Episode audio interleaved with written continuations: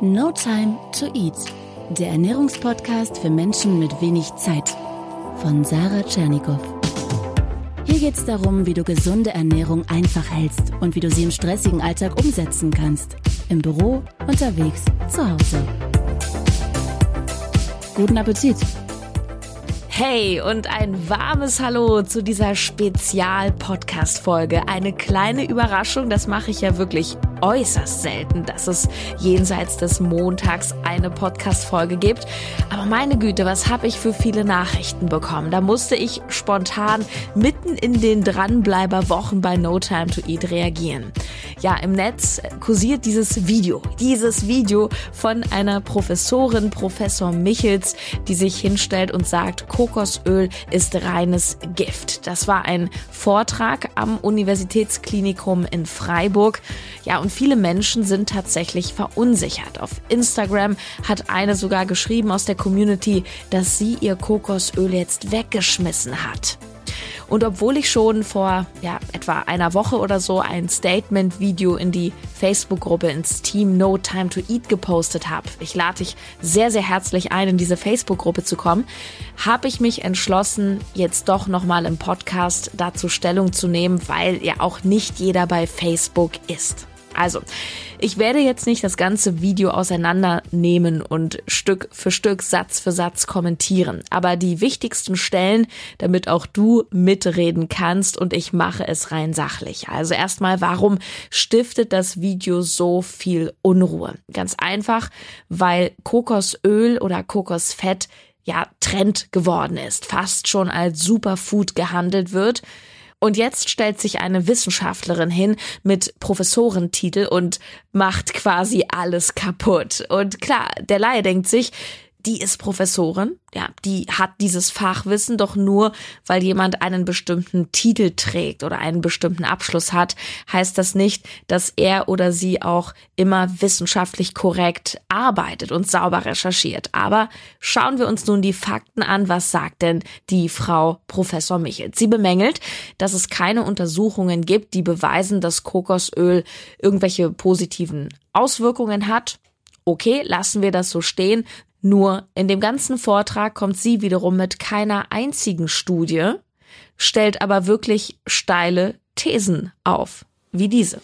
Das Kokosöl ist eins der schlimmsten Nahrungsmittel, die Sie überhaupt zu sich nehmen können. Es gibt nicht eine einzige Studie am Menschen, die irgendeine positive Wirkung von Kokosöl zeigt. Kokosöl ist gefährlicher für sie als Schweineschmalz. Also, ich kritisiere, dass Professor Michels hier mit Absolutismen um sich wirft, beziehungsweise gerne mit dem Superlativ. Ja, eins der schlimmsten oder das Schlimmste oder noch schlimmer als. Es gibt keine Lebensmittel, das ist Punkt eins, die per se nur gut für jeden oder nur schlecht für jeden sind. Das einzige, was wirklich nur schlecht ist, also wo ich einfach absolut 0,0 Vorteile sehe, das sind Transfette. Deswegen rät zum Beispiel auch unser Dachverband, die Deutsche Gesellschaft für Ernährung, Transfette, Transfette wirklich zu meiden. Und Transfette kommen ja auch so in der Natur nicht vor, sondern entstehen zum Beispiel bei Fetthärtung, aber nur von bestimmten Fetten. Punkt zwei, wo wir schon bei dem Thema sind, alles, was von der Natur kommt an Nahrungsmitteln, ist erstmal gut. Ja, die Kokosnuss quasi eine essbare Pflanze, die mit Sicherheit keine Wunderwirkung hat, aber ist natürlich auch alles andere als giftig. Und Punkt drei, der Vergleich mit Schweineschmalz, der kommt daher, dass es sich sowohl beim Schweineschmalz als auch beim Kokosfett um gesättigte Fettsäuren handelt. Die haben keinen guten Ruf. Und sie packt dann eben beides in die gleiche Ecke. Aber hören wir uns nochmal an, was sie jetzt genau sagt. Warum ist es noch schlimmer als Schweineschmalz? Weil es noch mehr gesättigte Fettsäuren hat. Gesättigte Fettsäuren, und auch da ranken sich alle möglichen Märchen. Gesättigte Fettsäuren verstopfen ihre Herzkranzgefäße und führen zum sicheren Herztod. Okay, kurze Pause. Sie mag recht haben, dass sich um gesättigte Fette viele Mythen ranken, aber ich halte mich da gerne an die Wissenschaft. Unser Dachverband ist ja die DGE, habe ich eben erwähnt. Sie stützt sich auf eben diese wissenschaftlich fundierten Erkenntnisse. Die DGE, das sage ich auch gleich, ist nicht unumstritten, da sie zum Beispiel immer noch eine Vollwerternährung mit Kohlenhydraten als Grundlage so ein bisschen als die beste Ernährung erklärt hat, was sicherlich schon überholt ist. Dennoch halte ich die DGE und ich bin im Übrigen DGE geprüfte Ernährungstrainerin und Coach, staatlich anerkannt, für die seriöseste Quelle, die wir in Sachen Ernährung haben, Klammer zu. Und die DGE gibt ja zum Beispiel auch Normwerte raus, wie zum Beispiel, wir sollten täglich 2,8 Liter Wasser trinken. Und jetzt lese ich dir vor, was original so die DGE DGE auf ihrer Webseite zu stehen hat zum Thema gesättigte Fettsäuren, gerade in Bezug auf den, wie Frau Michels sagt, sicheren Herztod. Ich kürze das hier minimal nur ein. Die aktuelle Version der Leitlinie bestätigt im Wesentlichen die bekannten lebensmittelbezogenen Empfehlungen. Für die Prävention ernährungsmitbedingter Krankheiten spielen sowohl die Menge des verzehrten Fettes als auch die Qualität eine entscheidende Rolle. Allein das hebelt die Aussage schon aus. Denn wie die DGE ganz richtig sagt, ist nicht ein bestimmtes Fett an sich schlecht und sofort schädlich, sondern es ist eine Frage der Menge und Qualität. Gesättigte Fettsäuren sieht auch die DGE kritisch. Ja, sie schreibt, Hinsichtlich der Fettqualität sollten gesättigte Fettsäuren durch mehrfach ungesättigte Fettsäuren ausgetauscht werden. Damit sinkt das Risiko für koronare Herzkrankheiten und die Gesamt- und LDL-Cholesterolkonzentration im Blut. Okay, das ist nichts Neues, nur zwischen nicht so viel davon essen und reines Gift und sicherer Herztod gibt es ja auch noch ein paar Zwischenstufen. Und dass Kokosfett Gift ist, behauptet ja Frau Michels auch wenig später und genau diese Aussage führte zur allgemeinen Empörung. Kokosöl ist das reine Gift. Wenn es so schlimm wäre, wie Frau Michels darstellt, dann würde erstens das Kokosfett nicht bei unseren strengen Richtlinien, gerade in Deutschland oder auch überhaupt in der EU, im Supermarktregal stehen. Und zweitens würde die DGE dann vom Verzehr ganz explizit und eindeutig abraten. Das tut sie aber nicht, sondern sie weist völlig korrekt darauf hin, dass wir einfach nicht zu viel an gesättigten Fettsäuren essen sollten. Und das ist nämlich genau das Problem dass die meisten Deutschen eben allgemein zu viel Fett essen und auch allgemein zu viel gesättigte Fettsäuren. Zitat DGE.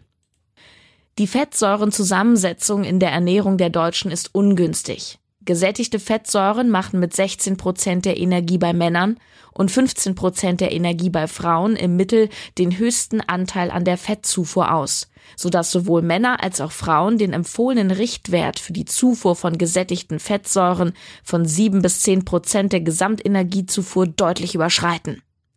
Enthalten sind sie vor allem in Lebensmitteln tierischer Herkunft wie Butter, Sahne, Schweineschmalz, Fleisch oder Wurstwaren, aber auch in Kokosfett. Das Risiko für erhöhte Gesamt- und LDL-Cholesterolkonzentration im Blut und koronare Herzkrankheiten lässt sich senken, indem die gesättigte durch mehrfach ungesättigte Fettsäuren, die idealerweise bis zu 10 Prozent der Gesamtenergiezufuhr ausmachen, ausgetauscht werden. Also, ich drücke das nochmal einfach aus. Sowohl Männer als auch Frauen essen zu viele gesättigte Fettsäuren und überschreiten ihren Soll. Und diese gesättigten Fettsäuren, sagt die DGE, kommen eben überwiegend in tierischen Lebensmitteln vor, aber eben auch im Kokosfett. Und deshalb auch die Empfehlung, insgesamt die Aufnahme von gesättigten Fettsäuren zu senken und lieber gute Pflanzenöle zu nehmen oder Fisch oder sowas. Aber verstehe bitte, wenn es solche allgemeinen Verzehrsempfehlungen gibt, ja, wenn ein Institut sagt, davon sollten wir weniger essen, dann heißt das nicht, dass es schlecht ist oder gar giftig.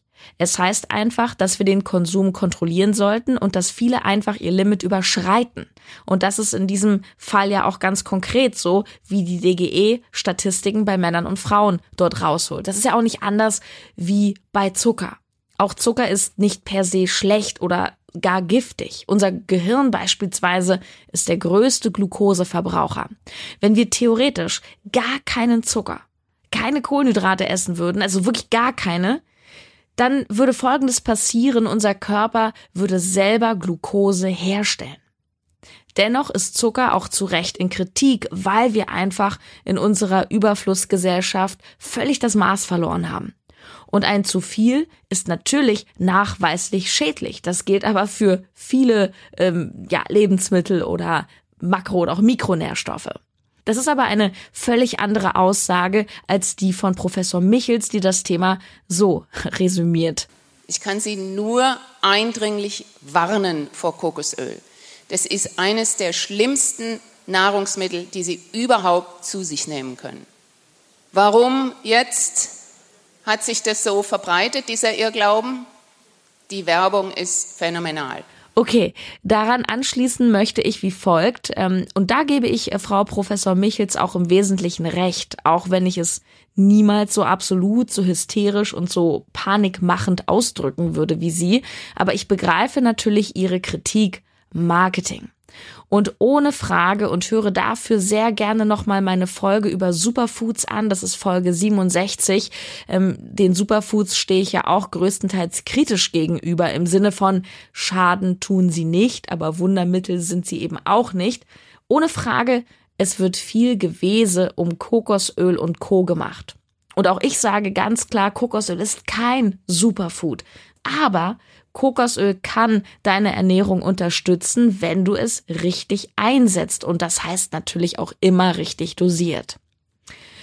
Was ich wirklich fast schon fahrlässig finde an dem Auftritt von Professor Michels, gerade weil sie Professorin ist, weil sie in ihrer ähm, Rolle auch als, als Wissenschaftlerin auftritt und sich dieser Außenwirkung natürlich auch bewusst ist, ist, dass sie Kokosöl in die ungesunde Ecke stellt, wegen der gesättigten Fette, aber es dabei belässt und die Geschichte nicht zu Ende erzählt. Ja, sie ignoriert einfach und ich frage mich, ob sie es tatsächlich nicht besser weiß oder ob sie es ganz bewusst tut, weil sie ja sonst auch ihre Story kaputt machen würde.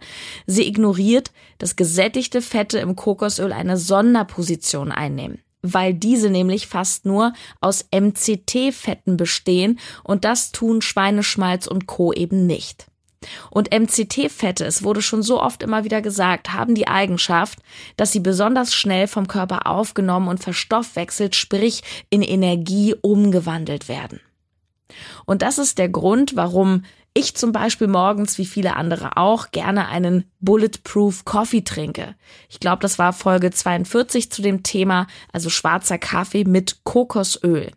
Denn diese Mischung aus Koffein und dem schnell verwertbaren MCT-Öl führt zu einer hohen Konzentrationsfähigkeit, zu einem großen Fokus. Gleichzeitig macht das Fett satt, sodass es im Rahmen einer Fastendiät unterstützend wirken kann. Achtung! Es heißt nicht, dass Kokosöl an sich beim Abnehmen hilft, genauso wie die Aussage falsch wäre, Zucker macht dick. Das ist Quatsch. Das Einzige, was beim Abnehmen hilft oder das Einzige, was dich zum Abnehmen im Sinne von Fettverlust bringt, ist ein Kaloriendefizit, ein Mangel, ein Mangel an Energie.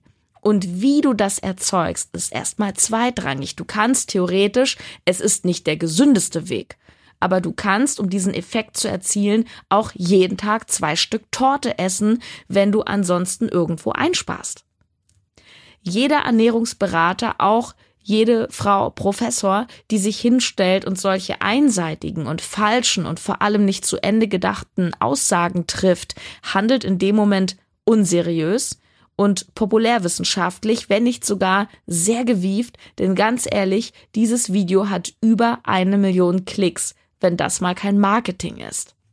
Aber gut, das ist jetzt mein kleiner Seitenhieb. Bleiben wir wirklich bei dem, was die Frau sagt. Aber hör dir das mal an. Das ist wirklich fast schon wie eine Rede zum Volk. Können nachher natürlich mit den Informationen tun und lassen, was sie wollen. Fakt ist, Kokosöl ist das reine Gift. Was da alles drinsteckt an Panikmache, Ungenauigkeit und Kurzsichtigkeit ist Wahnsinn. Und falsch ist das auch, denn diesen Fakt, möchte ich super gerne mal irgendwo belegt bekommen. Und das macht sie nämlich auch nicht. Sie weist lediglich kurz auf eine amerikanische Behörde hin, ein Institut, das sich jetzt auch negativ über Kokosöl geäußert hat, aber auch ohne hier irgendeine Studie oder irgendwas vorzulegen.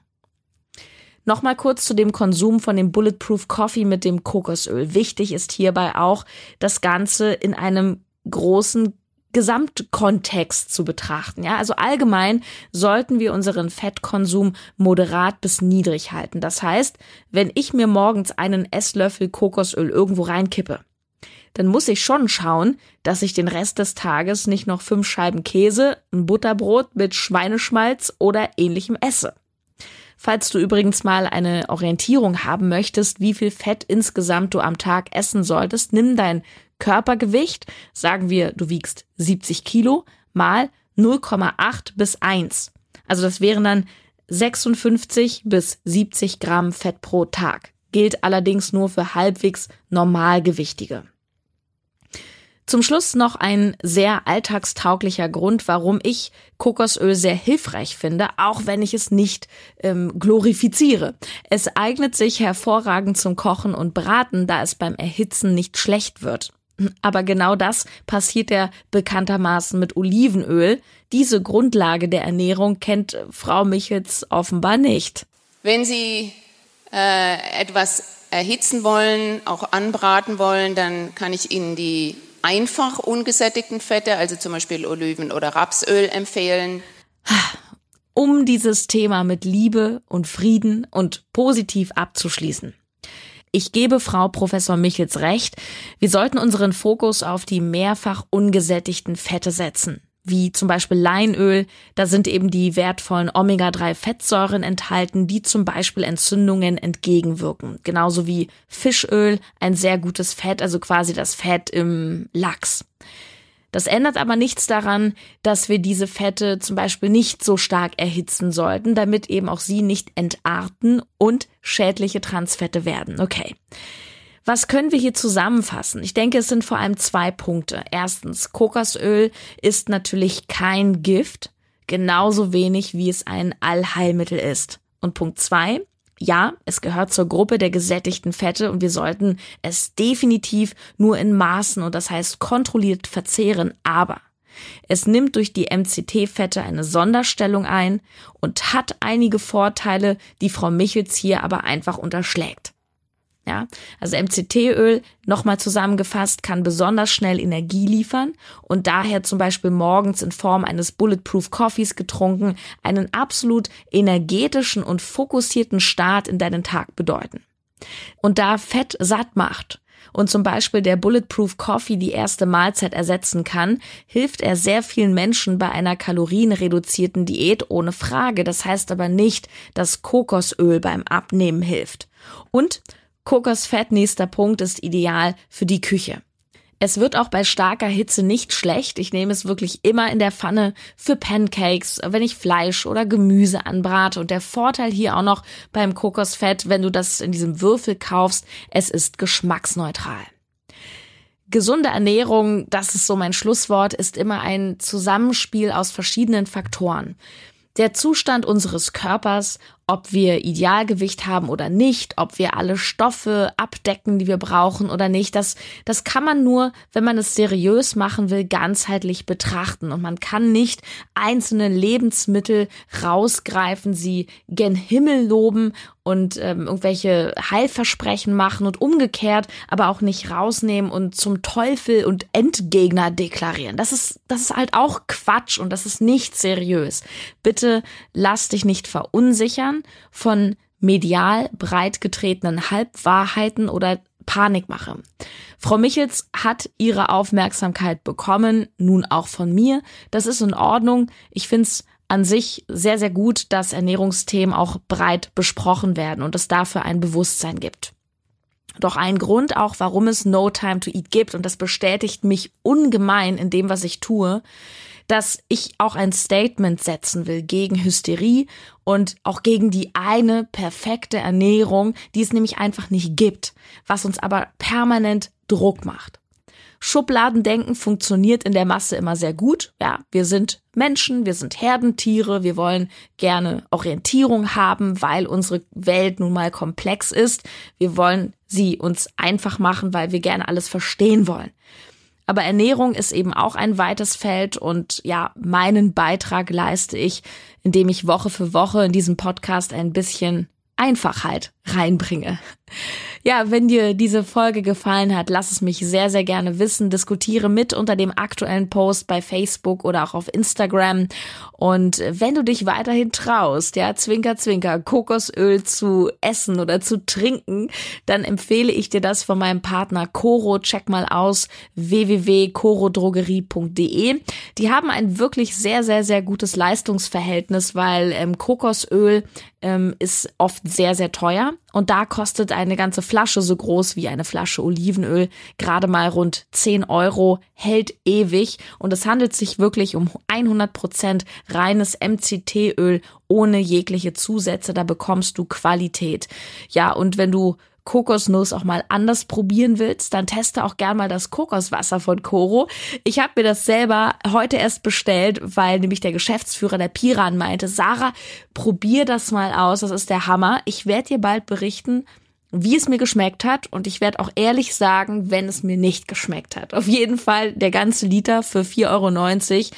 Ähm, das ist echt ein guter Preis und ein super Getränk an wärmeren Tagen und dazu nur ganz wenige Kalorien. Ich glaube so 19 auf 100 Milliliter. Also check das aus, corodrogerie.de und vergiss nicht im Warenkorb den Rabattcode No Time to Eat einzugeben. Das war's. Das erinnert mich ein bisschen an meine Zeit im Rundfunk, wenn da irgendwie so was ganz krasses passiert ist, so Terroranschläge, dann haben wir dann natürlich äh, eine Sondersendung gemacht. Und ich habe so ein bisschen das Gefühl, dass diese Kokosöl-Debatte auch ein bisschen wie ein Anschlag äh, so kam äh, zu uns in die Community. Und von daher auch hier diese Sonderfolge. Am Montag wieder eine Dranbleiber-Folge und ich wünsche dir bis dahin eine gute Zeit. Ciao. Deine Sarah.